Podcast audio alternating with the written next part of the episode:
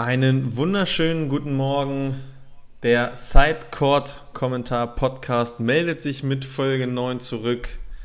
Äh, Dienstagvormittag. Äh, es ist bei mir sonnig und äh, Jonathan ist auch dabei. Und ich frage jetzt einfach mal, Jonathan, wie sieht es denn bei dir aus? Ist es bei dir auch ein bisschen sonnig? Weil so weit sind wir ja mal gar nicht auseinander eigentlich. Äh, von daher erstmal schön, dass du da bist. Und äh, wie ist das Wetter bei dir? Also von der Sonne, die du angepriesen hast, sehe ich leider nicht so viel. Bei mir ist alles ein bisschen wolkenverhangen, leicht grau. Ähm, aber davon lasse ich mich nicht unterkriegen. Ähm, deswegen hoffe ich, dass das hier eine gut gestimmte Episode wird. Und ich habe zu Beginn mir eine Sache nämlich gemerkt von, von letzter Woche. Und zwar, wenn ich es richtig im Kopf habe, dann hast du deine Premiere im Sand gegeben. Äh, am, am, vergangenen Wochenende. ja, nee, kurzfristig leider doch nicht. Äh, oh, schade. Da ist was okay. dazwischen gekommen. Ich musste dann äh, doch Fußball spielen. Äh, aber da wir ja ein Volleyball-Podcast sind, führe ich das jetzt einfach mal nicht weiter aus. Äh, ja, nee, da war ein bisschen was dazwischen gekommen, deswegen. Ähm, Schade, ich hätte mich gefreut von, von deinen Erlebnissen. Ja, ich, ich hätte tatsächlich auch gerne berichtet ähm, und ich hätte auch gerne äh, dem Team äh, äh, Kunkel äh, Kral, Kreil schon ein bisschen Angst gemacht äh, Richtung Timmendorf. Monobank ist einfach. Ja, Monobank, genau. Äh, schon ein bisschen, ein bisschen Angst gemacht Richtung Timmendorf, aber ähm, Sie können noch ein bisschen beruhigter schlafen, auf jeden Fall jetzt. okay. ja. Dann müssen wir mal schauen, wann, wann die Zeit für, für so ein Kurztrainingslager bei uns beiden vielleicht nochmal gegeben ist. Äh, ja, äh, wir reisen einfach zwei, drei Tage früher nach Timmendorf an. Ne? Dann, äh ja, nee, schwarze Seite. wir haben eine volle Folge wieder, glaube ich. Eine volle Folge ist auch ein gutes gutes Wort, finde ich, oder eine gute Aneinanderreihung. Nee, äh, weil wir hatten ja äh, letzte Woche, oder letzte Woche gab es ja einigen an, an Volleyball- und Beachvolleyball-Sport, äh, Nations League der Frauen, ähm, Future in Helsinki, GBT 2 in Düsseldorf, King of the Court. Also wir haben wieder einiges zu besprechen. Äh, mit was möchtest du denn starten heute, Jonathan?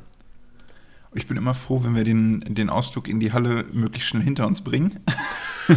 Wobei das dieses Mal ja gar keine so große Katastrophe war bei den Männern. Shots Denn, äh, fired. Die, die, Frauen haben sich qualifiziert ja. äh, für, für das Finalturnier oder für, ja, doch das ja, genau. Finalturnier, ja. was dann auch wieder in zwei Wochen stattfinden wird. Sind Achte geworden. Wir hatten ja vor, vor zwei Wochen, glaube ich, drüber gesprochen, dass es darum gehen wird, ähm, noch irgendwie da reinzurutschen, auch wenn es gegen starke Gegner ging in der letzten Woche, ja. nochmal ein paar Punkte zu sammeln. Ähm, am Ende haben dann vier Punkte gereicht. Drei genau. Punkte mit dem Sieg gegen die, die Domrep, also Dominikanische Republik, ja. und ein Punkt gegen Polen, ja. der wahrscheinlich auch nicht ganz so eingeplant war, aber auch dann eine richtig gute Leistung war. Und dann war auch nicht ganz so schlimm, dass man gegen Serbien verloren hat. Und gegen die USA. Weil es dann am Ende mit, mit einem Punkt Unterschied nochmal gereicht hat, ja. den man vor Serbien gelandet ist. Ähm, und auch bei Punktgleichheit hätte man sich, glaube ich, durchgesetzt, weil äh, die deutschen Frauen ein Spiel mehr gewonnen haben. Mhm.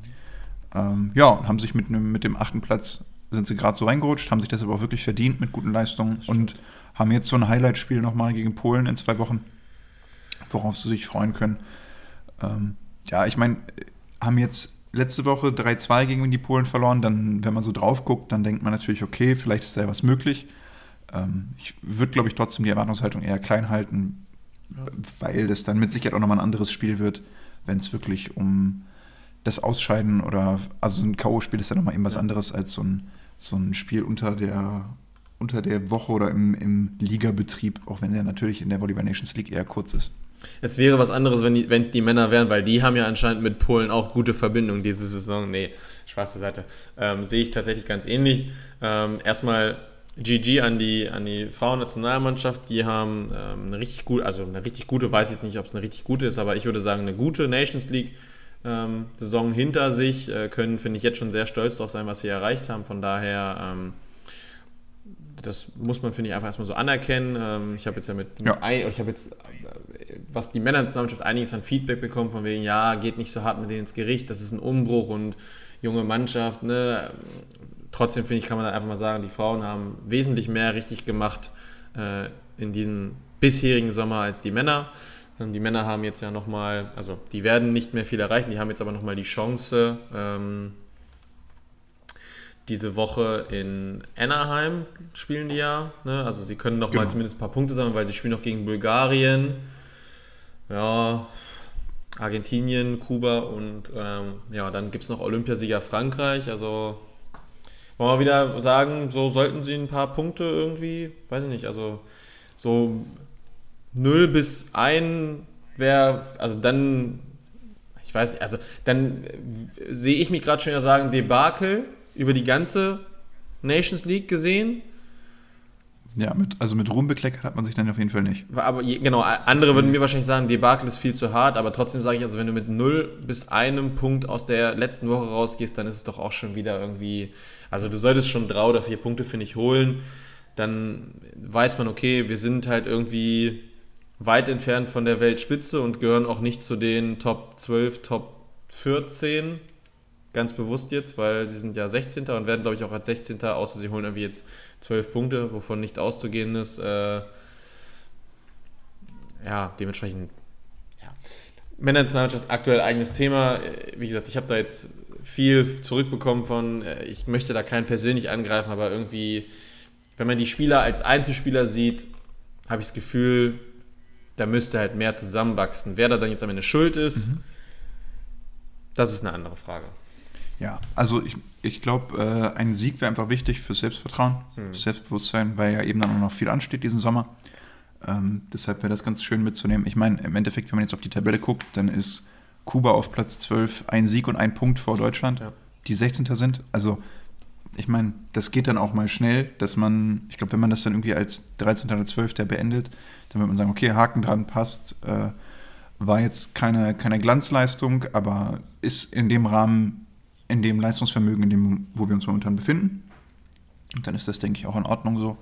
Ähm, ja, wie gesagt, also wirklich nochmal mobilisieren, in den Rhythmus kommen, auch die Spiele annehmen, die Gegner annehmen, jetzt auch dann ja, die Situation annehmen und dann eben kämpfen und nochmal irgendwie möglichst viel aus der Situation rausholen. Ähm, es gibt ja auch jetzt wieder einen Kaderwechsel ähm, dass sowohl Lukas Kamper als auch Lukas Mase zurück sind. Ja.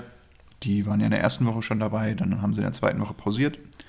Und äh, die Wechsel, die quasi zwischen Woche 1 und 2 vorgenommen wurden, äh, wurden jetzt einmal wieder zurückgedreht, sodass dann die beiden wieder mit dabei sind und mal schauen, also zumindest mal als Leader sind die beiden, denke ich, ganz wichtig, haben sehr viel Erfahrung, die sie mitbringen und ähm, wie es dann in der Aufstellung aussieht oder leistungstechnisch, wird sich dann, denke ich, zeigen. Ein, ein Wort noch, du hast ja immer wieder das Wort auch Umbruch in den Mund genommen. Ähm, das einmal nochmal beiläufig zu den Frauen. Auch die sind ja jetzt nicht so, dass sie über die letzten Jahre sich ewig gut eingespielt haben und da wahnsinnig viele erfahrene äh, Athletinnen auf dem Feld stehen. Klar sind da ein paar dabei, die, die äh, schon einige Länderspiele auf dem Buckel haben. Ja. Ähm, aber auch da sind jetzt mittlerweile viele junge Spielerinnen dazugekommen und ich erinnere mich auch da auch an ein Interview mit Vitalein vor der Volleyball Nations League, der auch klar gesagt hat, hey, ähm, uns hauen die erfahrenen älteren Spielerinnen alle ab ähm, und wir müssen schauen, dass wir die dafür begeistern können, länger zu spielen, weil das uns im internationalen Vergleich ähm, Probleme bereitet, weil das bei anderen Nationen funktioniert, bei uns nicht. Ähm, und dafür ist das schon ein sehr achtliches Ergebnis, finde ich. Das stimmt auf jeden Fall. Da brauchen wir nicht drüber reden, ja. Ich würde sagen, wir können damit dann auch schon äh, an deine äh, ungeliebte Halle einen kurzen Haken machen. Ähm, also ja, nochmal ganz kurz. Die, die Männer fangen ähm, in der Nacht auf Donnerstag 2 Uhr deutscher Zeit gegen Bulgarien an. Dann am Donnerstagabend deutscher Zeit 22.30 Uhr wartet Argentinien.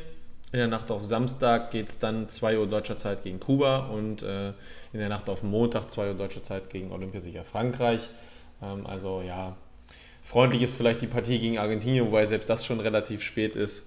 Ähm, aber gut, sei es jetzt so drum und ähm, bei den Frauen, äh, ich habe die Ansetzung gerade nicht, also es geht gegen Polen, wann äh, genau es ist, weiß ich jetzt gerade gar nicht. Hattest du den Termin im Kopf? Äh, oh, ich habe ihn irgendwann gelesen, aber tatsächlich nicht mehr so, ähm, so abgespeichert. Das müsste, ja. ich glaube, am nächsten Mittwoch geht es da los, ne?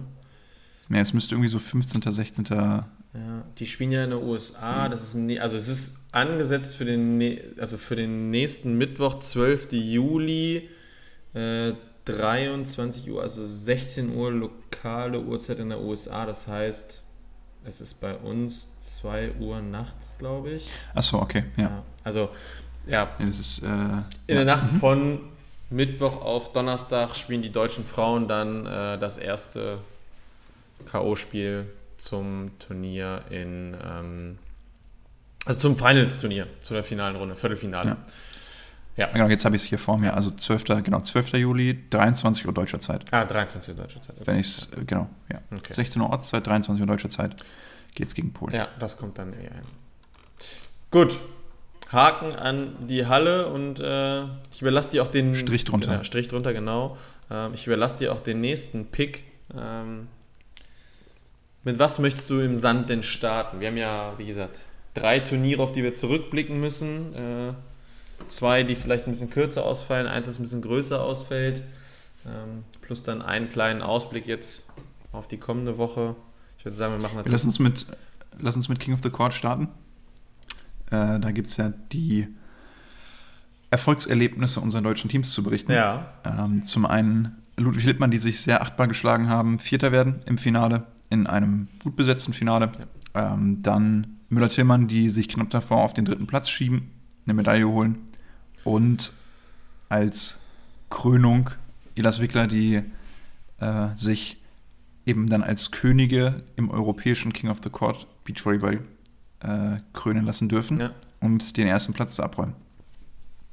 Ähm, ja, wir haben ja, also sozusagen verteidigt Deutschland ja seinen Titel, zwar nicht im, im selben Geschlecht, aber äh, letztes Jahr waren das ja, äh, ich meine, Carla Borger und Chantal Laboureur.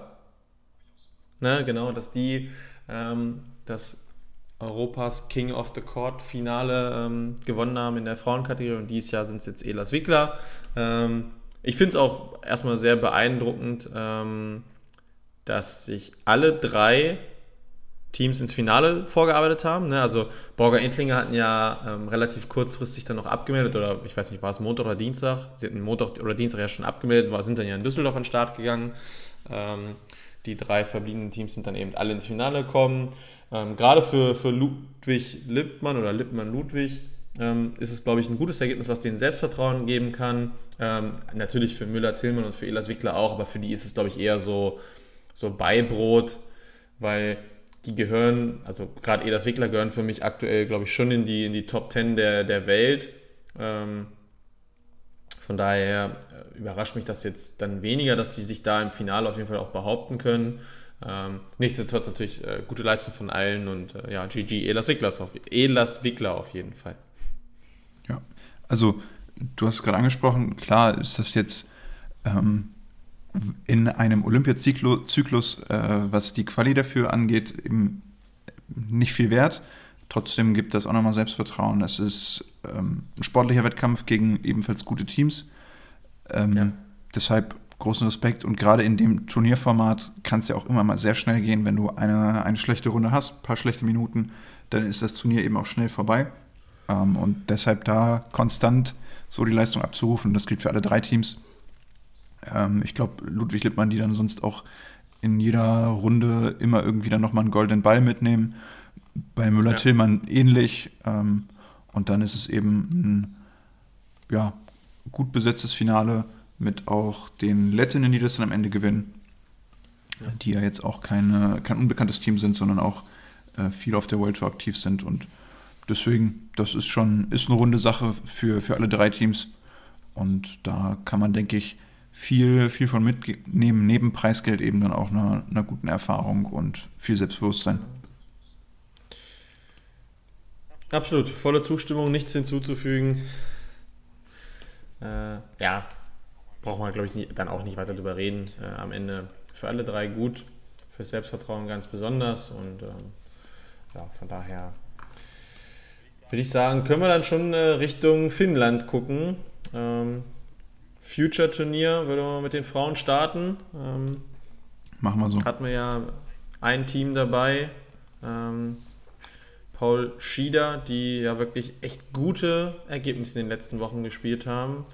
Ähm, ich will jetzt gerade, sind die, die waren im Hauptfeld schon. Genau, die hatten diesmal den Luxus, dass sie von den Entry Points genau. gerade so ins Hauptfeld gerutscht sind. Was dann die Setzliste angeht, waren sie deutlich weiter oben.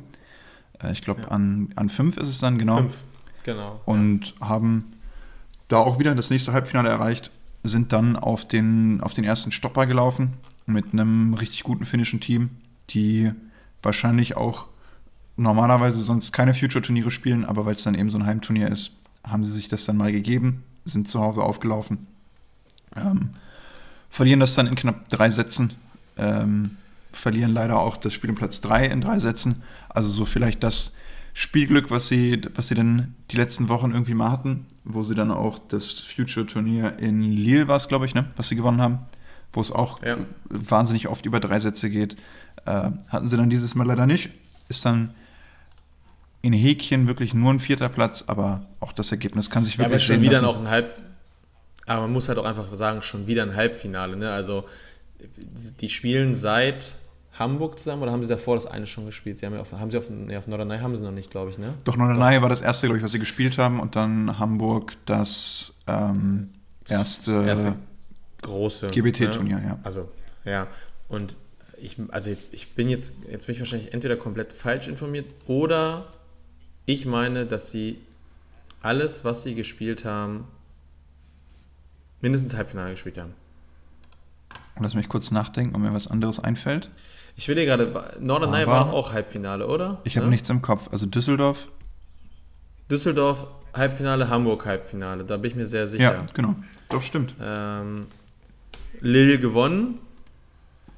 Dementsprechend. Äh, ich gucke ich guck jetzt mal ganz schnell nach, weil es mich jetzt doch ein bisschen. Ähm, nee, du hast recht. Alles, Norderney, alles Halbfinale. Zweite, genau, alles Halbfinale. Also, wenn man mal von einem äh, guten neuen Commitment sprechen will, dann muss man, glaube ich, auf jeden Fall Melly Paul und äh, Mary Shida mal in den Ring werfen und ähm, auch so Richtung, Richtung, äh, ja, Improvement oder so. Also, das ist schon, schon sehr gut, was die beiden zeigen. Ähm, von daher, ja. Die machen da weiter, wo sie, wo sie anfangen und aktuell nicht aufhören. ähm, ja, also natürlich ist dann am Ende irgendwann wieder so, jetzt fängst du dann irgendwann an, klar, bist du traurig über den vierten, aber für ja. das fünfte oder sechste Turnier und du bist jedes Mal mindestens unter den Top Vieren, also Klar. da finde ich, da, ja. das ist dann Meckern auf sehr, sehr hohem Niveau, von daher. Ähm ich meine, es ist natürlich schade, dass du da irgendwie nicht eine Medaille mitnimmst und vor allen Dingen auch äh, wegen der Punktesituation ist es natürlich gerade ja. da im, im Final Four, was es dann ja quasi ist, also Halbfinale und Finale, gibt es nochmal diese, die größten Punktesprünge. Also ähm, da macht das dann nochmal richtig einen Unterschied, ob man dann äh, nochmal ein Spiel oder vielleicht sogar zwei Spiele gewinnt. Ähm, ja. Deshalb wäre es natürlich für die beiden wahnsinnig gut gewesen, da vielleicht nochmal ein Finale oder zumindest einen dritten Platz mitzunehmen. Weil du dann auch von den Punkten her in eine Range kommst, wo du in die Challenger-Turniere reinkommst und äh, dich da auch beweisen kannst. Und da dann nicht mehr sämtliche Future-Turniere irgendwie spielen musst, in der Hoffnung, um dann irgendwie genügend Punkte damals zusammen zu haben. Ähm, deshalb ist das vielleicht so ein bisschen der kleine Wermutstropfen, der da, der da so mitschwingt weil man dann sich auch erhofft hat, dass es dann vielleicht ein bisschen schneller geht. Ähm, aber ja, ich meine, wenn man jetzt so ein bisschen guckt, das nächste Challenger-Turnier, was ansteht in Espino, das ist, äh, also da sind Borger Ittlinge, glaube ich, in der Quali ähm, und nicht im Hauptfeld, was auch schon, glaube ich, aussagekräftig genug sind. Und ansonsten sind die Turniere auch eher rar gesät diesen Sommer. Ähm, ja. Aber ja, äh, das wird so der nächste, der nächste Schritt sein, glaube ich. Und auch, jetzt muss ich ich habe vorhin einmal reingeguckt, bin mir nicht mehr zu 100% sicher, aber ich glaube auch ein Team, Christ van de Velde, ist nicht mal in der Quali drin beim Challenger-Turnier für in Espino. Also das so mal als. Nö, die haben ja auch noch international noch nicht so viel gesammelt. Also das, ja. das würde mich jetzt sogar, also das überrascht mich jetzt sogar weniger, muss ich sagen. Weil die haben ja nur in Den Haag, glaube ich, ein gutes Ergebnis. Die haben noch zwei Challenger-Turniere in Brasilien, glaube ich, gespielt, ne? Wo ja, ne, aber die waren ja beide, glaube ich. Die Quali knapp verpasst haben.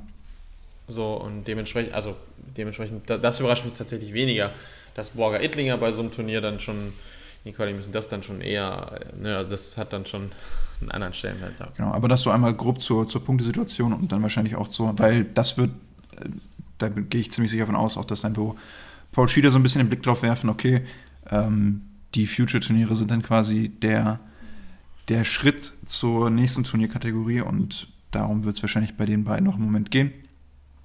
Und dann mal schauen, vielleicht zum Ende des Jahres, wenn es ein bisschen ruhiger und äh, offener bei den Turnieren wird und da auch mal ein paar Teams nicht mehr alles spielen, ähm, wird sich vielleicht nochmal eine Möglichkeit ergeben. Und bis dahin haben die beiden wirklich eine sich sehr gute Ausgangssituation erarbeitet.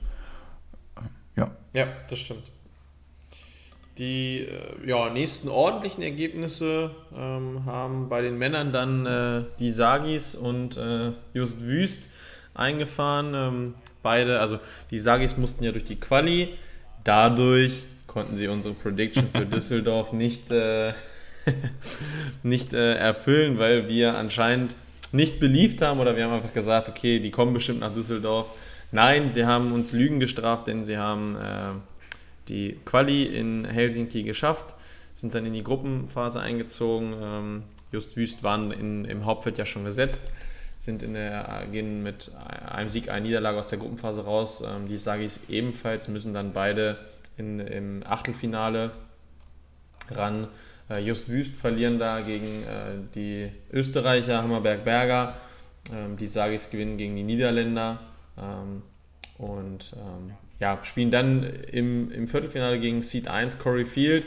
Ähm, es geht in Tiebreak, ne, das ist schon mal, finde ich, auch wieder ein gutes Ergebnis. Äh, sie sind eins von nur zwei Teams, das denen im gesamten Turnierverlauf einen Satz abnimmt. Wenn ich richtig informiert bin, meine ich. Corey Field haben, glaube ich, nur in der Gruppenphase noch einmal ähm, gegen die Österreicher, gegen die Just Wüst nämlich äh, verloren haben äh, einen Satz abgeben, also eins von, von zwei Teams, das, denen, denen überhaupt einen Satz, also denen die überhaupt einen Tiebreak, nicht einen Satz abnimmt, sondern denen die überhaupt einen Tiebreak, äh, also doch auch einen Satz abnimmt, ist ja richtig. Gott, dumm, Alter, es ist früher Morgen, also. Ja, ähm, nein, also die, die in, in Tiebreak gezwungen haben, ähm, ja, nach, ähm, war es vier in Lille, ja. ja ne? mhm. in, ne? Vier in Lille äh, und dann dem doch eher schwächeren Turnier in Düsseldorf ist das dann, glaube ich, wieder ein, ein Schwung nach oben. Ähm, und ähm, jetzt äh, gönnen sich die, sage ich ja, eine Auszeit oder ein, ein, freies Wochenende, weil es ist ja auch nicht so viel und starten dann ja in, äh, in Löwen, also in Belgien, glaube ich. Genau. Und ähm, ja, ich glaube, just die, die Frage, die ich mir eben gerade so gestellt habe im Kopf, was ist, also was denken Just Wüst über ihren neunten Platz? Nee, siebten. Neun, nee, neunter, ist, neunter ist richtig, genau. Ähm, ich neunter, kann mir vorstellen, ja. dass die beiden nicht ganz so zufrieden sein werden mit dem Ergebnis. Ich meine, die sind. Äh, im Hauptfeld gestartet, also haben jetzt quasi den Luxus, dass sie nicht mehr sich durch die Quali spielen müssen, wie zum Beispiel die Sagis. Ähm, ja. Können da also ausgeruht starten ähm, haben dann jetzt den zweiten Neunten bei dem Future in Folge gemacht. Damit ja, trittst du dann auch eben so ein bisschen auf der Stelle, also kommst nicht so richtig voran. Ähm, du hast die Österreicher angesprochen, gegen die, gegen die die beiden verloren haben. Äh, das sind, so wie ich mitbekommen habe, so die, die Shooting Stars im Moment aus, aus Österreich. Ähm, also ah. so das Up-and-Coming-Team sind beide auch noch sehr jung und haben. Die Rising ganz also unter sich. Genau, und haben äh, irgendein Nachwuchsturnier, glaube ich, was sie für sich entschieden haben. Oder zumindest, wo sie, wo sie ein sehr gutes Ergebnis erzielt haben. Äh, ja, genau, äh, jetzt habe ich es gerade gefunden, und zwar die U, U20 EM letztes Jahr haben sie gewonnen. Ähm, also jetzt auch natürlich Nachwuchsturniere hin oder her, aber ähm, wenn man so ein Euro, europäisches, internationales Turnier dann eben im Nachwuchsbereich für sich entscheidet, dann äh, lässt das schon mal den einen oder anderen vielleicht aufhorchen. Deswegen. Äh, Dann ist man wahrscheinlich kein ganz blinder Beachvolleyballer. genau, das ist zumindest eine gute Zusammenfassung. Also ich kannte die jetzt da vor, die, vor dem Wochenende auch nicht, aber auch äh, Martin Emmerkocher oder Phil Waller, die dann, die dann dieses Wochenende bei der GBT waren und ein, zwei Sätze zu denen verloren haben. Ähm, ja, äh, ich denke, die, die werden wir noch ein bisschen weiter erleben können. Deswegen, äh, wenn man jetzt sagt, okay, hoch, wer ist das, gegen den News Wüster verloren haben, dann äh, das, um das einmal einzuordnen, also noch sind sie eher unbekannt, aber wer weiß, wie lange das noch so bleibt. Ähm, genau, aber ja, Neunter ist, glaube ich, nicht das, worauf, worauf die beiden zielen und worauf die auch gehofft haben, weil auch die werden mit dem Ziel an diese Future-Turniere herangehen, sich da Medaillen zu erspielen, um dann möglichst zügig auf die, auf die nächste Turnierebene gehen zu können. Und ja. dasselbe gilt, glaube ich, auch für die Sargstädter. Boys, äh, genau, also da lässt sich auf immer jeden Fall einmal festhalten, wir haben unseren, unseren ersten offiziellen Beef äh, nachdem wir da, nachdem Benny da in seiner Story gegen uns geschossen hat und meinte, ja, Fünfter werden wir niemals, so nach dem Motto. Äh, am Ende werden sie Fünfter im Future. Also hat er, hat er aber auch einmal kurz äh, bei uns persönlich quasi dann nochmal in den, in den DMs relativiert, dass er vielleicht den Mund nicht hätte so voll nehmen sollen vom Turnier, aber ich glaube, so rum, so rum ist es deutlich sympathischer, äh, als wenn man dann, ja. wenn man, äh, als wenn man dann nach einem guten Turnier nur zurückschießt und wenn man ein schlechtes ja. Turnier hatte, überhaupt nichts von sich gibt. Also äh, wir nehmen das ganze Ding auf jeden Fall sportlich und werden da mit unseren Predictions, auch wenn wir den einen oder anderen vielleicht provozieren, äh, wenn wir dranbleiben. Äh, Mama hat davon ja auch schon ein paar Erfahrungen. Ich wollte es gerade sagen. Ne? Also es, es ist ja nicht es ist ja nicht so, dass die, die Sportler sich nicht auch ein bisschen gereizt fühlen. Ne? Und äh, da sage ich auch, also schöne Grüße an äh, Benny und Jonas und auch an Moment natürlich. Äh, ich mache da gerne weiter mit, wenn euch das zu besseren Leistungen antreibt. Ne? Da habe ich kein Problem mit. So, und äh, alle anderen, wie, falls ihr euch von uns unfair behandelt fühlt, dürft ihr euch gerne melden. Ne? Ein gutes Turnier spielen, dann, dann ranken wir auch euch höher oder so. Ne? Also, ne, Momme hat es ja geschafft. Momme hat äh, Düsseldorf 1 den ersten Sieg geholt, wird jetzt gleich mit neuen Partner natürlich ins Halbfinale und ne, dann sagt er gleich, ja, nee, jetzt will ich nicht, jetzt will ich nicht ins Halbfinale kommen, jetzt will ich mindestens eure Prediction äh, noch zerschießen. So, ne? Aber zu unserer Prediction von Düsseldorf kommen wir ja gleich noch. Aber ja, nein, also ich finde es ich find's auch ganz witzig. Ähm, von daher alles gut. Also Teams, die sich irgendwie, die, die einen Anreiz brauchen, meldet euch äh, gerne. genau, also wer sich getriggert fühlt, darf, darf sich gerne bei uns beschweren und dann ja. sportliche Höchstleistung abrufen, um uns das Gegenteil zu beweisen. Aber äh, zumindest mal in den Fällen lagen wir ja bis jetzt noch nicht so sehr falsch. Aha. Nee, das stimmt. Ja, äh, apropos Prediction, dann wollen wir gleich rübergehen, weil. Ich würde, lass mich eine, eine kurze Sache so. noch, und zwar, äh, weil wir ja. das ja angesprochen hatten, dass Sova Fretschner in Messina beim Future-Turnier gemeldet hatten. Äh, die haben dann kurzfristig abgemeldet, das einmal der Vollständigkeit halber auch nur. Ähm, Ach, also ja, sind, sind gar nicht erst hingefahren, ähm, haben ja auch davor die Woche, äh, jetzt muss ich selber überlegen, wo das Future-Turnier war. Ich glaube in Griechenland, ne? Wo sie dann ja, äh, letzter geworden sind, ähm, also 13. Ähm, genau, also da im Moment, glaube ich, einfach so ein bisschen der Kopf, der, äh, der Anne ist. Und klar äh, ist das eine Situation, mit der die beiden auf jeden Fall nicht zufrieden sind und äh, gönnen sich dann eben einfach mal so den, die Pause, die ja, Unterbrechung, um da wirklich wieder ein bisschen Luft, den Kopf frei zu bekommen und nicht mit einem schlechten Ergebnis und schlechter Laune irgendwie in ein Turnier zu starten und dann, dann noch mehr kaputt zu machen als irgendwie notwendig. Also genau, haben, haben sich äh, das Wochenende eine Pause gegönnt und nutzen das hoffentlich, um wieder durchzustarten und dann mit dem Selbstvertrauen und einer richtig guten Leistung, die sie sich eigentlich auf der, auf der GBT so erarbeitet haben, ähm, dann auch international durchzustarten. Ja, das stimmt. Düsseldorf 2 Frauen. Ich habe unsere Prediction schon wieder aufgemacht. Das ist gut. Und ähm, wenn wir Richtung Quali gucken, äh, ich, also erstmal, wir müssen, glaube ich, irgendwie, unsere Grafik ist relativ klein, muss ich gerade mal so sagen. Ne? ja, vielleicht müssen wir das nochmal überarbeiten. Ich habe jetzt immer wenn, die wenn, man die. Wenn man die Gesichter nicht so kennt, dann. Äh, ja. ja. Nee, Spaß. Spaß beiseite. Ähm, ich, ich kann auf jeden Fall erkennen, dass wir ähm, Janscha Klatt nicht in, im Hauptfeld gesehen haben. Äh, genau. Also es gibt schon mal einen Abzugspunkt. Ja, ähm, also muss ich, jetzt überlege ich, muss ich auf meine, nachdem ich letzte Woche angekündigt habe, dass ich bei den Qualiteams selten falsch liege, äh, hat es direkt mal wieder gescheppert, aber äh, ja, Hesse Kozan haben dann nicht ganz die Leistung abrufen können, die sie vielleicht gewollt hätten. Und dann ja. hat Steffi Klatt da als sehr erfahrene Spielerin mit einer sehr jungen Mila Janka, also die war vorher wirklich eine große Unbekannte, ist zwar U17 ja. deutsche Meisterin, glaube ich, geworden dieses Jahr äh, und auch bei, hat auch bei der U20 DM mitgespielt und ein sehr ordentliches Ergebnis mit einem dritten Platz, glaube ich, gemacht. Also ist so das Up-and-Coming-Talent, vielleicht auch, ähm, äh, ja, setzen sich da in, an dem Quali-Donnerstag durch in, in zwei ja. Spielen und haben sich das Hauptfeld dann auch da wirklich verdient. Absolut. Und natürlich für, für die junge Mila Janka eine Riesenerfahrung. Mit, ich glaube, 16 ist sie noch. Äh, schon das erste Mal Hauptfeld Deutsche Tour zu spielen, das haben vor ihr nicht ganz so viele geschafft. deshalb großen, großen Respekt. Ja, das stimmt. Ähm, dementsprechend gehen wir nur mit, mit Almos 2 äh, ins, ins Hauptfeld. Die Quali-Legenden offiziell jetzt ja äh, bestätigt. Appel Schmidt, ja. die sich durchgesetzt haben. Ähm, aber auch danach schlagen wir uns dann irgendwie nicht so wacker, weil äh, auf 7 sehen wir äh, Aulenbrock Ferger und ich meine, es sind Schmidt Schürholz.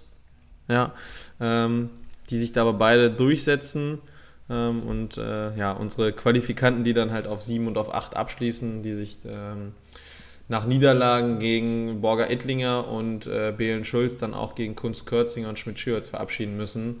Ähm, ja. ja. Natürlich ein bisschen überraschend, dass du halt auf Kunst Kürzinger triffst, die gegen Aulenburg Ferger das erste Spiel verlieren. Ja, das ähm, wirft halt schon viel durcheinander, ne? Ähm, genau, dadurch, das wäre wahrscheinlich ein, ein, engeres Matchup geworden, wobei man aber halt auch sagen muss, dass äh, auch da freut es mich sehr, dass ich das Gefühl habe, dass Aulenburg Ferger jetzt ihr Breakout-Turnier hatten.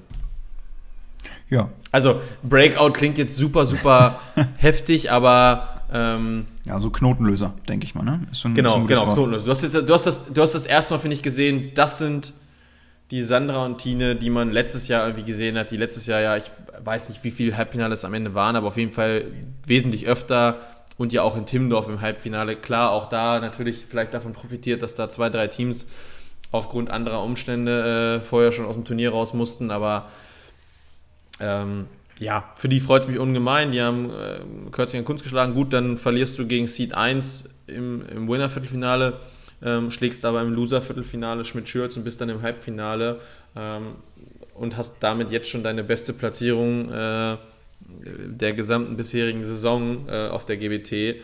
Ähm, ja, von daher ja, also wenn man, wenn, haben wir wenn du dich jetzt hinsetzt und sagst, okay, du spielst ein, also ums Halbfinale gegen Schmidt-Schürholz auf der GBT, dann ist das, also würde ich erstmal sagen, ist das ein dankbareres Los als viele andere Teams, die da ein schwierigeres Spiel hatten, um ins Halbfinale ja. zu kommen. Aber das gehört dann eben auch dazu, die haben sich das verdient, diesen etwas einfachen Baum vermeintlich indem sie dann eben in der ersten Runde Köstinger Kunst schlagen, die das Turnier der vergangenen Woche gewonnen haben und ja. dann im Endeffekt auch dieses Turnier wieder gewinnen. Also haben sich da den, den leichteren Weg ins Halbfinale verdient und das dann eben auch genutzt und das muss man ihnen zugutehalten. Also genau. haben eine ordentliche Aber, Leistung abgeliefert. Aber dementsprechend macht das natürlich halt auch wirklich unsere Prediction sehr kaputt, weil die haben wir auf sieben gesehen. Ähm, ja, dann können wir weitermachen mit genau, also da immer noch mal, Kürzinger. Ich glaube, dass, ich meine, das ist ja dann auch wieder vor der Quali und alles. Ne? Ähm, ich denke, es war relativ schnell klar, dass äh, Janka Klatt, dass auch wenn die sich in der Quali durchgesetzt haben, dass es da aller Voraussicht nach nicht zu mehr reichen wird. Ähm, ja. Dafür ist dann das, was eben Steffi Klatt dann in so einer Quali hilft, nämlich ihre, ihre Erfahrung, die sie hat und Ruhe, die sie da auch reinbringen kann in so ein Spiel, ähm, die, die reicht dann eben nicht mehr gegen, gegen gestandene Tourteams so. Na, deshalb äh, ist das dann ja nicht folgerichtig, aber so die logische Erwartung, dass, dass die beiden dann eben einen siebten Platz machen, was ja trotzdem ein wahnsinniger Erfolg ist für die beiden. Und das Schöne ist, die werden wir voraussichtlich auch wiedersehen in München in der Konstellation. Also ähm, darf man gespannt sein, ob es da, da bei denen so weitergeht. Und äh, also das andere Spiel, das kann auch wirklich in jede Richtung ausgehen, äh, um, um den siebten. Also sowohl Apel Schmidt als auch Schmidt-Schürholz können das wirklich ja. für sich für sich entscheiden und am Ende geht es dann 15-17 im dritten aus, nachdem die beiden Sätze vorher 24-22 äh, ausgegangen sind. Also ähm, da gibt es auch, glaube ich, Matchspiele auf beiden Seiten jeweils und äh, am Ende ist das echt ein Münzwurf, wer das dann für sich entscheiden kann und da ja, siebter oder fünfter wird. Ne? Ja. ja. Aber ja, trotzdem müssen wir wieder ein bisschen härter mit uns ins Gericht gehen jetzt, weil äh Okay, klar, wir, wir, zähl, wir sehen alle vier Teams, die im Halbfinale, nee, drei von vier Teams, die im Halbfinale sind, haben wir auch so predicted. Ähm, also wir haben Belen Schulz, wir haben Kunst Kürzinger, wir haben Christ Vannefelde. Nee. Belen Schulz haben es vorher ja nicht geschafft. Genau, sorry. Ja, äh, das ist dann auch wieder so ein, die haben wir im Halbfinale so gesehen. Ergebnis, das ja. aus dem sich etwas durcheinander kommenden Baum sich ergibt. Ja. Weil wenn äh, Kunst Kürzing in der ersten Runde Auenbrock-Ferger schlagen, dann treffen die natürlich nicht aufeinander, bevor äh, ja. bevor es ins Halbfinale geht quasi. Ähm, aber ja, so war das dann unumgänglich. Und äh, es war unmöglich quasi, dass sich unsere, unsere vier Teams im Halbfinale nochmal wiedersehen. Ja.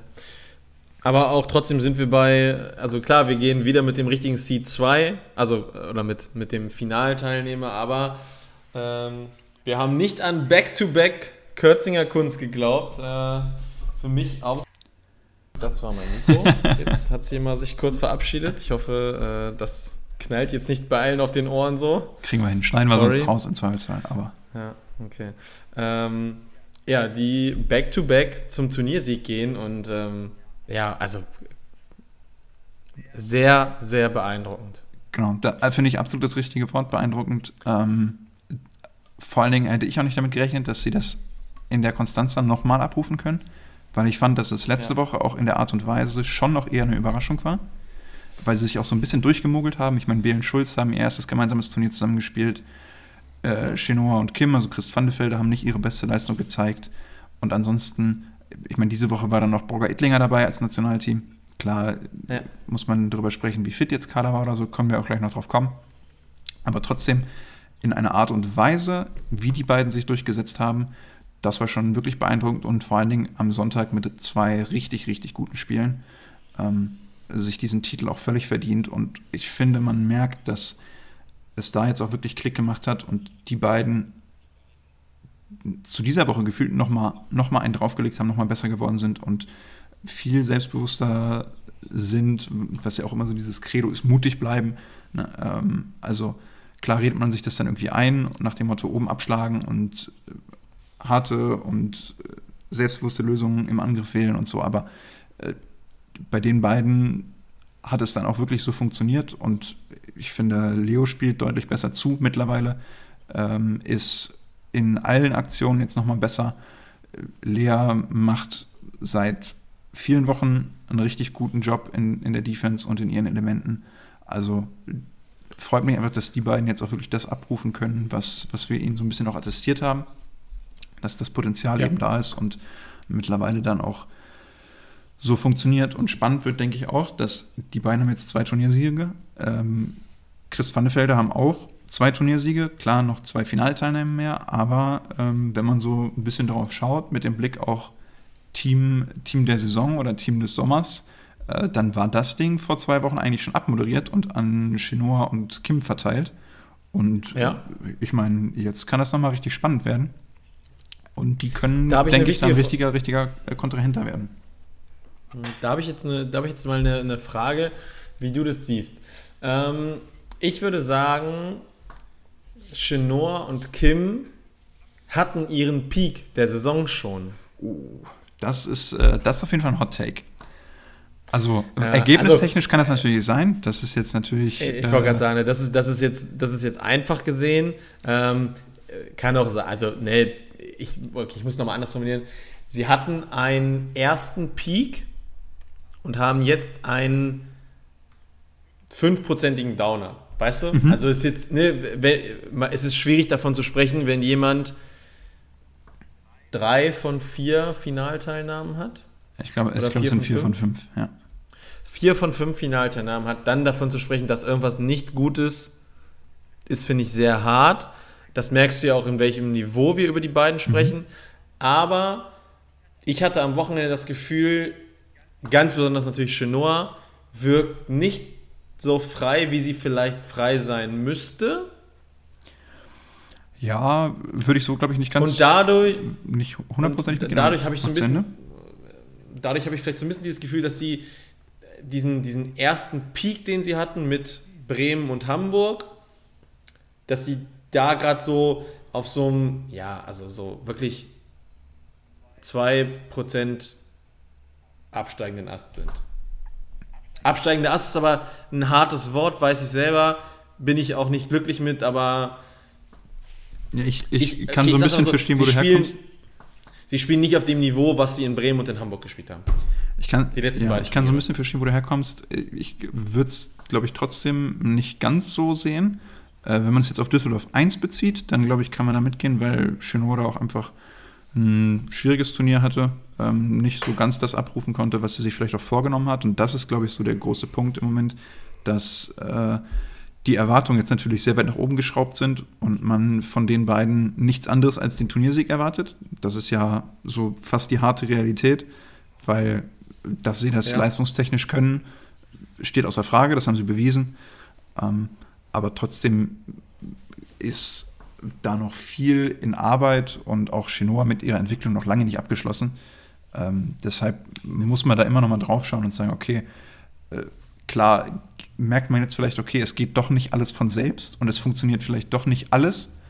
Ähm, und äh, es gibt auch Tage, an denen läuft es nicht, so nach dem Motto. Und ich glaube, wenn man sich das eingesteht und auch gerade was Chinois irgendwie angeht, die, wie ich ja dann jetzt auch finde, zum Beispiel in Düsseldorf 2 ein deutlich besseres Turnier gespielt hat, schon wieder, also äh, wo da auch die, die Form wieder nach oben geht oder die Leistungskurve.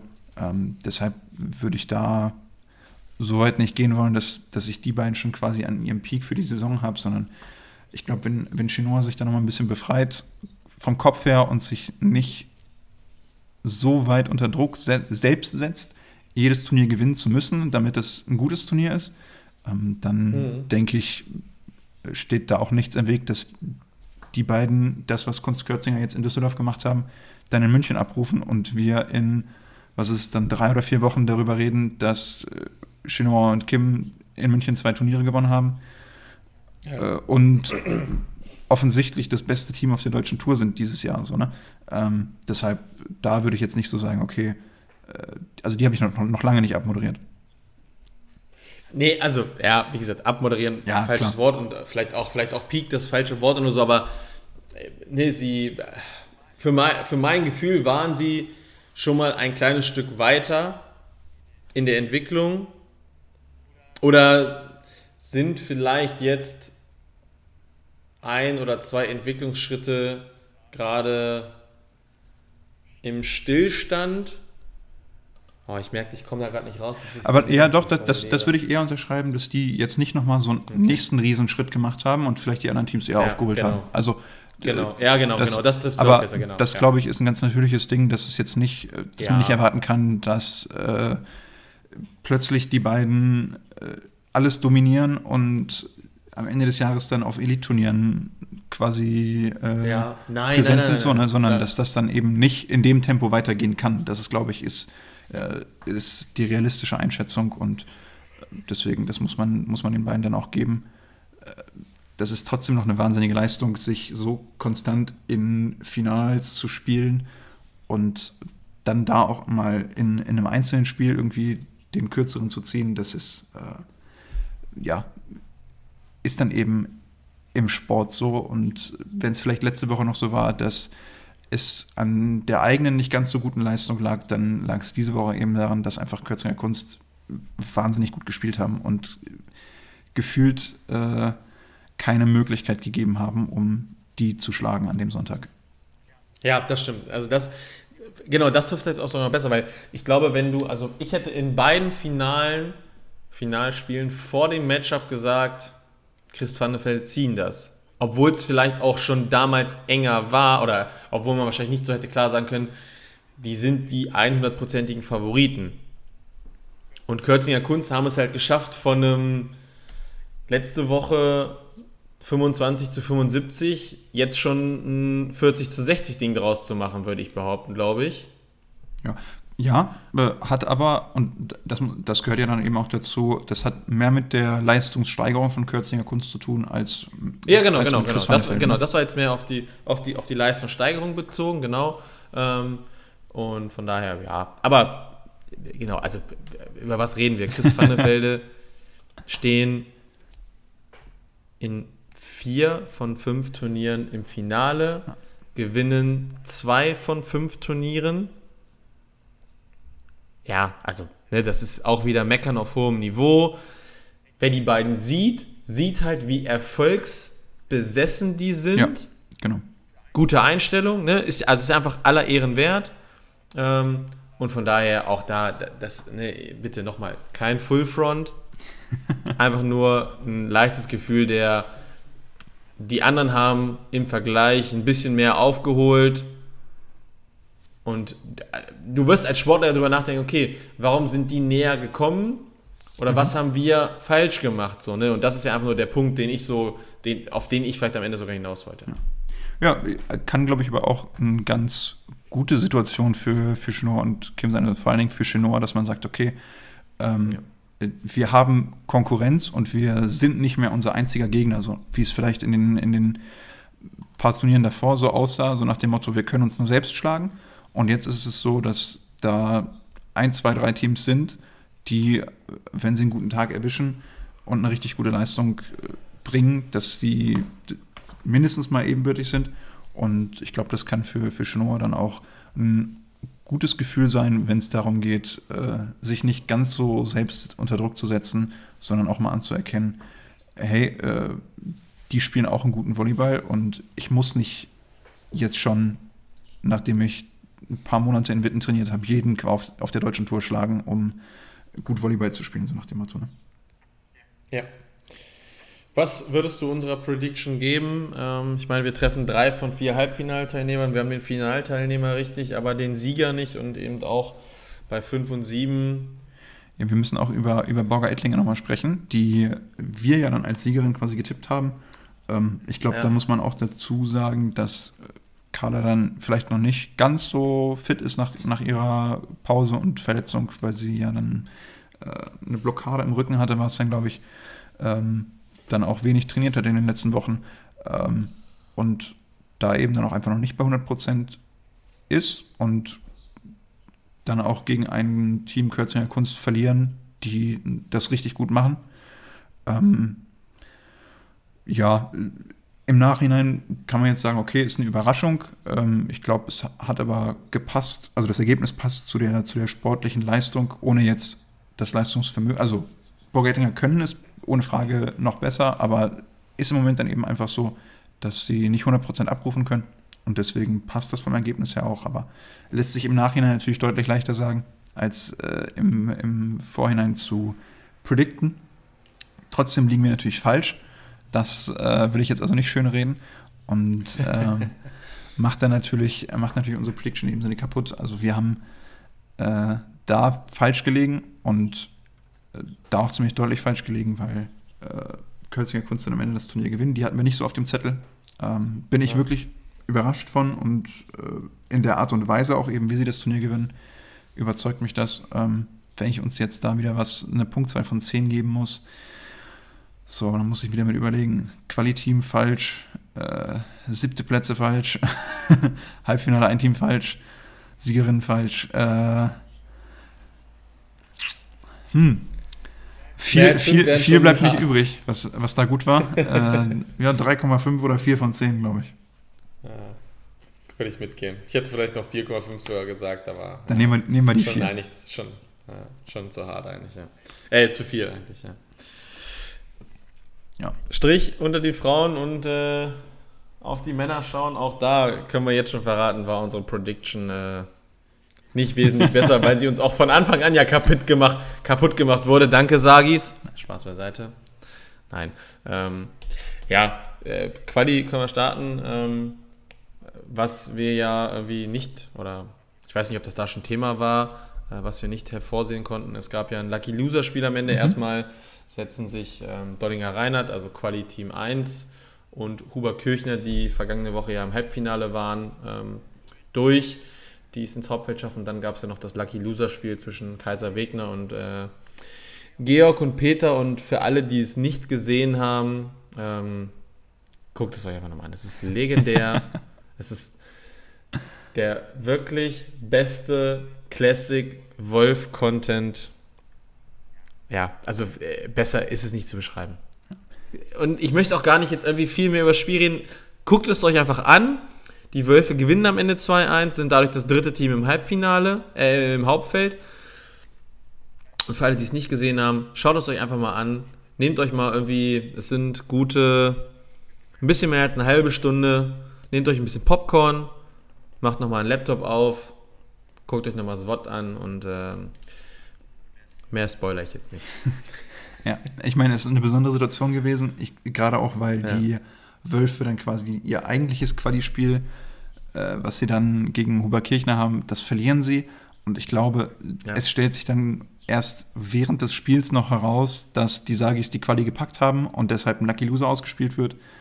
Und also die Wölfe, die Wölfe verlieren das quasi, ohne so richtig zu wissen, ob sie noch eine Chance haben. Erfahren das dann quasi mit Abpfiff und dann geht es in einer halben Stunde auch schon wieder los mit dem Lucky Loser-Spiel. Und äh, das ist natürlich eine besondere Situation und da merkt man auch schon während des Spiels auf dem Feld, dass viel Druck da dabei ist, gerade auch bei Georg und Peter, äh, dass sie das Spiel auf keinen Fall, also das erste Spiel gegen Huberkirchen auf keinen Fall verlieren wollen. Und kriegen es dann, wie ich finde, ganz gut hin, sich zu resetten und in einem Lucky Loser-Spiel sich zusammenzureißen. Und ich bin mir jetzt gerade nicht ganz sicher, in welchem Spiel es dann war, ob es dann noch nach der Quali quasi war, wo, wo Peter die Ansage macht, äh, oder ob es dann in der, in der ersten Runde, gegen, nachdem sie gegen Gustav Retschner war oder so, auf jeden Fall dann auch im, im Laufe des Wochenendes, äh, wo die beiden sagen, okay, hey, da kommt viel von außen, die draufschauen und sagen, äh, bei euch ist so viel Feuer unterm Dach und wie kommt ihr überhaupt klar miteinander und wäre es nicht besser, wenn ihr euch mal irgendwie andere Partner sucht und gerade auch nach dem Wochenende in Düsseldorf 1, wo ja dann Georg und Mama zusammen auch richtig gut gespielt haben, hat man da vielleicht nochmal anders drauf geschaut. Und äh, ja, Peter da mit einem, mit sehr auch emotionalen Take, dass er gesagt hat, hey, äh, wir verstehen uns super, wir, klar sind wir ein bisschen direkter miteinander, aber das ist nun mal so, weil wir Brüder sind. Und äh, ja, lässt da auch einmal deutlich werden, dass äh, glaube, die beiden auch gar nicht so glücklich darüber sind, wenn die so auseinandergeredet werden. Ähm, ja.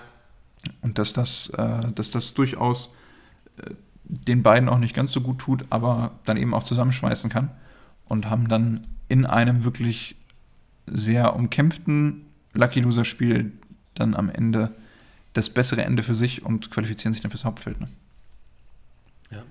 Ja, äh, also äh, das ist ja, das heißt ja nicht umsonst blutlustiger als Wasser. Ich weiß, der kostet jetzt hier, ne? Äh, aber. Gebe ich dir, ist okay. Das ist ja, das ist ja, also klar, dass die sich jetzt irgendwie doch niemals da öffentlich vor irgendwem zerfleischen würden, dass die sich in der Auszeit mal zerfleischen. So, das ist für uns zum drüber lachen gut, aber das sind, also ich bin, ich habe kein Geschwister Teil. So, ich kann das nicht nachempfinden, aber, oder was, ich kann es mir nur gut vorstellen, dass das doch halt überall mal so ist. Du zickst dich halt mal an, aber genauso werden die sich auch äh, abseits der Kamera dann mal wieder in den Arm nehmen und sagen, ja, und wir haben es doch trotzdem wieder geschafft. So, ist ja bestes Beispiel, Achtelfinale, so, äh, Donnerstagabend sagt äh, Georg noch, ja, meine Hüfte hier, ne, das kann jeden Tag so und so aussehen. Ja, da schlagen die Huster Fretschner. Ja. So, also von daher, äh, ja, das ist. Ich kann es absolut verstehen, wenn du dann so, so ein, dass du dann auch mal so ein emotionales Statement rauslassen musst. Ähm, Finde es prinzipiell auch sehr gut, eigentlich, ne? weil wir reden ja immer von, von Typen und von, genau, von Leuten ja, mit Ecken absolut. und Kanten. Und ähm, die beiden haben Ecken und Kanten und sind Typen und ne, nehmen auch kein Blatt vor den Mund dann. So. Äh, das, also erstmal, das muss ich ja sowieso sagen, da finde ich, haben wir ganz viele von auf der, auf der German Beach Tour ähm, gerade im Männerfeld, aber auch im Frauenfeld, da nehmen nicht viele ein Blatt vom Mund. Also die sind da alle viel frei raus und nicht so im Sinne von, oh, ich muss jetzt genau aufpassen, was ich hier sage und so. Also, ne, wenn ich jetzt an die Ponys denke oder auch an, an Janik Kühlber und Erik Stadi, wenn man die nach dem Interview, äh, im Interview nach dem Spiel sieht, da ist manchmal so noch dieser Adrenalin rein, äh, wo du merkst, so, die sind vom Kopf her überhaupt noch nicht bereit, eigentlich ein Interview zu geben oder sollten noch fünf Minuten zum Durchatmen kriegen. Ähm, aber das gefällt mir halt wirklich richtig gut. Ähm, von daher, ähm, ja. Absolut verständlich, absolut alles Verständnis für die Wölfe. Die sind ein geiles Team, ähm, die brauchen sich irgendwie nicht verstecken. Und wie gesagt, am Ende können wir drüber lachen. Die beiden schaffen es immer mal wieder, irgendwie geile Ergebnisse einzufahren. Also sie werden am Ende Fünfte, fliegen gegen Kühlmann und Stadi raus. Und wer weiß, wenn die gegen Dollinger Reinhardt beispielsweise spielen würden, ob das nicht auch anders ausgehen würde. So. Ja. Ja, vielleicht dieses Wochenende nicht unbedingt, weil Dollinger Reinhardt äh, eine sehr gute Leistung gezeigt haben, bis sie dann verletzungsbedingt aufgeben ja. mussten. Ähm, aber ja. um nochmal kurz quasi die Quali abzuschließen, also da äh, Dollinger Reinhardt, die sich durchsetzen, gut Wolf Wolf mit dem Umweg und dann Huber Kirchner, die nach einem letzten richtig guten Wochenende in Düsseldorf ähm, auch da das nächste Hauptfeld mitnehmen und die nächsten wichtigen Punkte in Richtung Timmendorf. Genau. Ja. Und dann können wir uns einmal dem, dem Freitag quasi widmen, nämlich der ersten Runde. Und äh, da sah es ja dann schon kurzzeitig fast schon so aus, als würden wir wirklich in der ersten Loser-Runde das äh, bekannte Duell Ponywatz, Ponywatz gegen Küber und Stadi haben. äh, weil ja. es nach einem ersten Satz, der 11 zu 21 für Huberkirchner ausgeht, äh, gegen, gegen die Ponys, wo wirklich alles für Huberkirchner läuft und bei den Ponys nicht ganz so viel. Ähm, und zu dem Zeitpunkt natürlich Küber und Stadi schon gegen Dollinger Reinhardt verloren haben und im Loserbaum gewartet haben.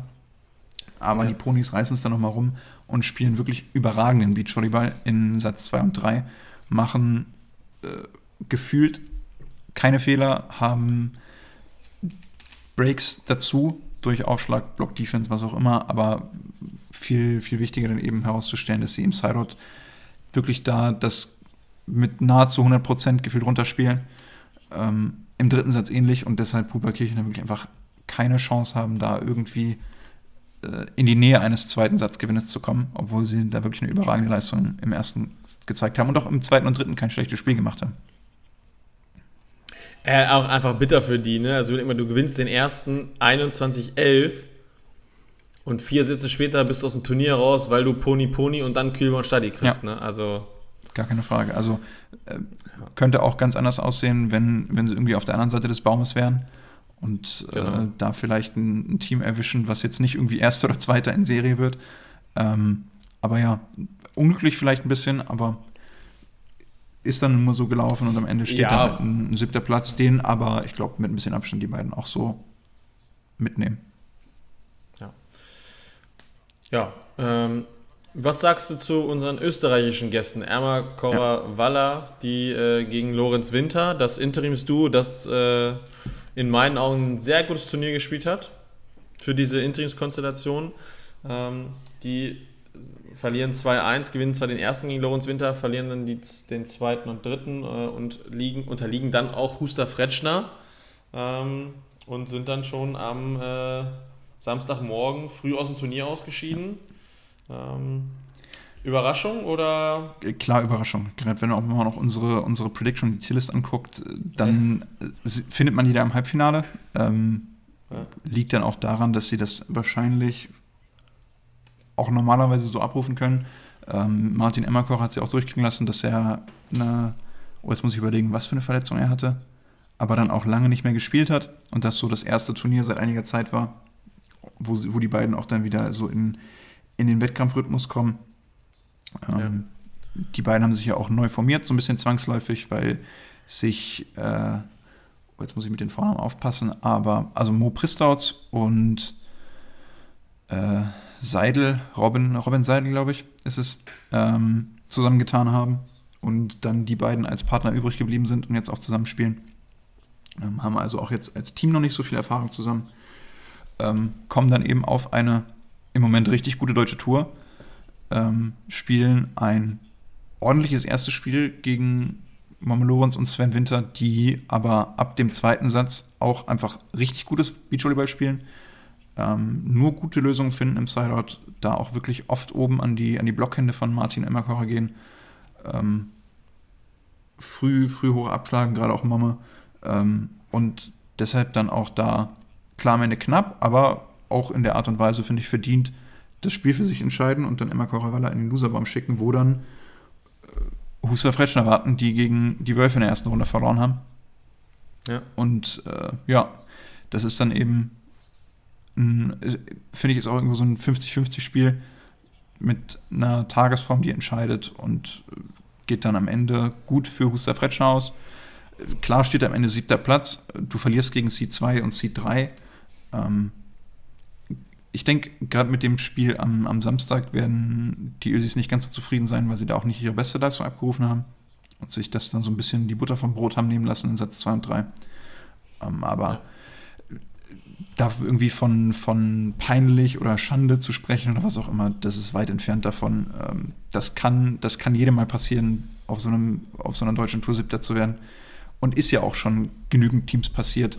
Gerade wenn man auch jetzt auch letztes Jahr überlegt, wo sogar der letzte Platz quasi neunter war. wo dann äh, Henning Winter das eine Turnier gewinnen und im nächsten Neunter werden. Also ja, ähm, ist, glaube ich, klar, dass, dass das jetzt nicht irgendwie deren Können oder deren Leistung schmälert, sondern dass es dann eben ein unglückliches Turnier war und die beiden vielleicht auch nicht ganz das abrufen konnten, was sie eigentlich auf dem Kasten haben. Wer ist für dich am Ende die Überraschung des Turniers? Ist es äh, Lorenz Winter oder ist es Dollinger Reinhardt? Oder hast du einen anderen Guess? Ähm, hm, also, ich meine, so ein bisschen negativ natürlich Emma Coravalla, weil man vielleicht dann doch schon gedacht hätte, dass die äh, sich zumindest gegen ein, zwei Teams durchsetzen werden. Ähm, positiv würde ich eher mit Dollinger Reinhardt gehen, weil so das bei Lorenz Winter, das habe ich schon gesehen, dass die ein, zwei Spiele gewinnen können und sich da zumindest mal ins Halbfinale spielen, was dann ja auch geworden ist. Ähm, deshalb, dass Dollinger Reinhardt sich eben in ihrem Baum gegen sowohl Kübern Study als auch gegen die Ponys durchsetzen, das ist für mich eine große Überraschung und vor allen Dingen auch in der Art und Weise, ähm, weil sie wirklich in zwei Spielen jeweils das bessere Team waren. Äh, Armin, der aufgeschlagen hat wie ein Wahnsinniger. Ähm, ja, und also deshalb klar ist die, die positive Überraschung, würde ich, würde ich klar zu Donninger Reinhardt geben, die dann unglücklicherweise äh, das Halbfinale verletzungsbedingt aufgeben müssen und man dann nicht, ja, nicht so ganz weiß, was aus dem Turnier geworden wäre. Ähm, ja. Können sich da nicht, nicht so ganz belohnen und das Turnier nicht zu Ende spielen, was natürlich schade ist. Aber ja, ist, ist nun mal leider nicht zu ändern dann in dem Fall. Wie viel Anteil hat äh, das nicht gespielte Halbfinale an der Krönung des Königs? oh, das ist, äh, ist eine schwierige Frage, ne? das so gut zu beantworten. Ja. Wenn die beiden das Halbfinale spielen müssen gegen Dollinger Reinhardt, das müssen sie auch erstmal gewinnen gar keine Frage, aber äh, vor allen Dingen ist dann äh, ja, Yannick und Erik, die sich natürlich früh am, am Sonntagmorgen dann schon auf ihr Finale konzentrieren können und da in einen Tunnel gehen können, auf dem, aus dem sie nach dem verwandelten Matchball erst wieder rauskommen. Ähm, das, das hat den beiden, glaube ich, schon geholfen, ähm, um, um da wirklich zu 100% auf, auf eben dieses Finale zu, fokussiert zu sein und gerade auch nachdem es letzte Woche nicht geklappt hat, es dann vielleicht nochmal dieses Quäntchen mehr zu wollen als Ponys, die den Titel schon letzte Woche geholt haben und dann so ein bisschen ja. entspannter an die Sache herangehen. Und das, denke ich, erklärt dann auch so ein bisschen das Bild, was dann nach dem Finale entstanden ist, dass die vier, die sich dann äh, eben auch abseits des Feldes gut verstehen, äh, da nochmal zusammen anstoßen, obwohl die Ponys gerade im Finale verloren haben. Aber auch da äh, hat man, finde ich, relativ schnell gemerkt, dass gegen diesen Yannick Kübern und diesen Erik Stadi war in dem Spiel einfach nichts zu holen. Ja, das, also, ich sag mal, du, du siehst es ja auch einfach, ne, wir haben ja mal, das wurde ja mal festgelegt, äh, unter 30 Punkten ist eine Rasur ja. und es sind zu 16 und zu 13. Ich meine, es ist zwar ganz, ganz knapp, trotzdem, es sind unter 30 Punkte und das ist dann halt eben doch schon klar, nachdem ich glaube, die anderen Duelle der beiden Teams in der Vergangenheit fast alle immer über drei Sätze gingen. Ähm, war das dann schon, schon äh, äußerst beeindruckend. Ähm, äh, was Yannick da wieder vorne am Netz geholt hat, Erik hat hinten ausgegraben. Ähm, es ist natürlich irgendwo jetzt, also ich weiß nicht, ob es eine Genugtuung ist oder es ist so, es ist so dieses, dieses vollendete Stück der beiden, was sie ja. halt für einen, für einen guten Sommer bisher spielen und dass sie sich jetzt endlich diesen, diesen verdammten Turniersieg in Anführungsstrichen geholt haben, wo man halt alle gesagt hat, ey, die beiden spielen so gut mit, das müsste doch mal klappen, dass die sich jetzt einen Turniersieg holen. Jetzt haben sie endlich diesen Turniersieg. Ähm, ja, GG, äh, well played, ähm, seit, seit geraumen Wochen einfach. Ähm, mir, mir fällt kein Spiel ein, wo die mal so richtig ein Off-Game hatten, jetzt so in den letzten drei Stops, glaube ich. Ja, tatsächlich. Wenn, also wenn ähm. du sagen möchtest, dass die beiden nicht so ganz das abgerufen haben, was sie können, dann wahrscheinlich am ehesten dieses Turnier, was so ein bisschen ironisch ist, ja. weil sie es am Ende gewinnen. Ne? Ähm, aber ja, spielen gerade ja, so erste, zweite Runde jetzt nicht unbedingt so das, was sie immer können, aber dieses Mal eben mit dem Bonus, dass wenn sie die Woche davor noch bei Düsseldorf 1 im Halbfinale mit Abstand ihre beste Leistung gezeigt haben gegen Popov Resnik und die wirklich vom Platz gefegt haben, äh, haben sie sich das diese Woche fürs Finale aufgehoben und äh, ja. haben dann sich auch den, den Titel, der der erste ist für Yannick ähm, und auch erst der zweite für Erik Stadi, ähm, haben sie sich verdient und richtig hart erarbeitet und so ein bisschen mit dem, es wurde auch, auch mal Zeit und das sich dann eben dann auch irgendwo genau. mal erzwungen über viele gute Turniere, viele gute Leistungen. Ja. Ich schaue mal wieder auf unsere Prediction nebenbei und ähm, gut, wir haben wieder drei von vier Teams im Halbfinale. Mhm. Ähm, wir haben Huster Fretschner auf 5 richtig. Gut, die Sagis zählen wir mal raus. Können wir uns so irgendwie so ein 0,5 Punkte, weil wir sie ja in Heldig. nee, ähm, ja, die Wölfe wären noch auf 5 gewesen, die hatten wir nicht. Dollinger Reinhardt hatten wir auf 7, die sind am Ende im Halbfinale. Ähm, ich meine, zumindest in der Quali haben wir uns diesmal besser geschlagen, sozusagen, ja, auch wenn es über das Lucky Loser Glück der Wölfe kam. Ähm, ja, weiß nicht, fünf? Fünf ist einer mehr oder würdest du auch sagen, wir müssen, können nur mit vier oder viereinhalb gehen? Ja, ich meine, wir haben, wir haben das Finale diesmal richtig mit dem falschen Sieger natürlich. Ähm, ja. Klar, so als, als große Abweichung einmal immer Coravalla nach unten, einmal Dollinger Reinhardt nach oben. Ähm, ja. Ich finde, da liest sich unsere Prediction aber schon mal ein bisschen runter. Äh, vielleicht gehen wir so, sogar in Richtung so 5,5. Also so knapp, knapp äh, Überdurchschnittlich. okay. um, ein, um ein großes Wort für eine kleine Leistung äh, zu wählen. Ach, ja. Ja, und äh, damit bleibt mir eigentlich nur noch eins. Und das ist nämlich auf äh, eine recht ruhige Woche hinzuweisen. Stimmt. Äh, wie gesagt, Volleyball Nations League der Männer, haben wir euch schon gesagt vorhin. Und äh, ab Donnerstag, nee, ab Mittwoch schon startet das Beach, äh, das Elite 16 in Gstaad, also in der Schweiz. Ja. Ähm, mit Müller-Tillmann in der Quali und Elas Wickler im Hauptfeld. Hatten nicht Lippmann Ludwig auch gemeldet? Ja, aber die sind, glaube ich, nur Nachrücker. Ach so, okay. Also, da, also zwei äh, deutsche ja. Teams äh, beim Elite 16. Wir hoffen, dass Müller-Tillmann sich dann in der Qualifikation äh, durchsetzen und ähm, Elas Wickler vielleicht den, den guten Eindruck der letzten Elite 16 Turniere, also letztes ist jetzt übertrieben, weil das ist ja schon ein bisschen länger her, aber ähm, die waren doch in Mexiko und wo war das andere? Sag mal schnell. Oh, Brasilien irgendwo, ne? Uberlandia ja, oder was war's? Ja, genau, wo sie ja beide Male mindestens ins Viertelfinale kommen und beim einen sogar Dritter werden. Ne? Genau, ein Fünfter und ein Dritter war es, ja. Ja, ne, dass, sie den, dass sie das auf jeden Fall äh, bestätigen können und äh, Müller-Tillmann ähm, auch ihre gute Form. Ähm, ja, und ansonsten äh, habe ich eigentlich gar nicht mehr so viel. Ähm, ich würde dann einfach schon mal sagen, macht euch mal eine ruhige Woche. Das machen wir nämlich auch. Äh, und äh, Jonathan, da ich ja heute angefangen habe, mhm. überlasse ich dir dann das Schlusswort und äh, verabschiede mich schon mal mit einem äh, Ciao, macht's gut. Genau. Dann darf ich abrunden. Ich freue mich auf das Elite 16 Turnier in Gestart. Ist ein richtig schönes Turnier, wo was die Athleten und Athletinnen auch immer sehr gut annehmen. Ähm, merkt man auch in der guten Besetzung. Ich glaube, das wird spannend und interessant, auch gut zum Zuschauen. Mit hoffentlich gutem Ausgang für die deutschen Teams, die, die am Start sind.